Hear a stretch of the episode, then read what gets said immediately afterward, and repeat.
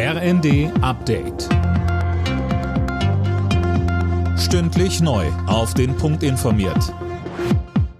Ich bin André Glatzel. Guten Abend.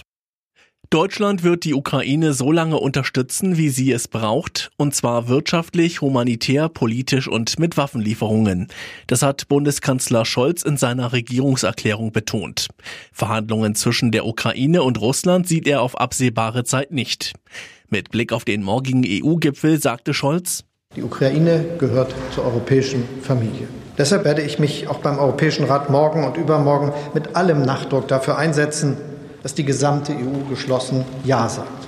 27 Mal Ja zum Kandidatenstatus. Die Ausbildung ukrainischer Soldaten an dem von Deutschland zugesagten Mehrfachraketenwerfer Mars 2 soll kommende Woche starten. Das hat Verteidigungsministerin Lamprecht im Bundestag erklärt. Deutschland werde, wie angekündigt, drei der Raketenwerfer bereitstellen. Im Fall um eine gefundene tote 15-Jährige im niedersächsischen Salzgitter gehen die Ermittler von einem Tötungsdelikt aus.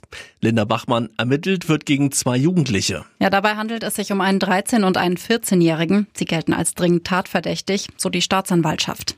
Gegen den 14-Jährigen wurde Haftbefehl wegen Mordes beantragt. Im Fall des 13-Jährigen wurde das Jugendamt eingeschaltet, da er noch nicht strafmündig ist. Das Motiv für die Tat ist noch unklar. Die 15-Jährige war am Sonntag vermisst gemeldet worden. Gestern wurde die Leiche entdeckt.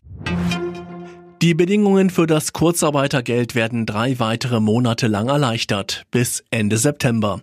Das hat Arbeitsminister Heil mitgeteilt. Durch die Maßnahme sollen auch Betriebe unterstützt werden, die durch den Ukraine-Krieg Probleme mit der Lieferkette bekommen. Alle Nachrichten auf rnd.de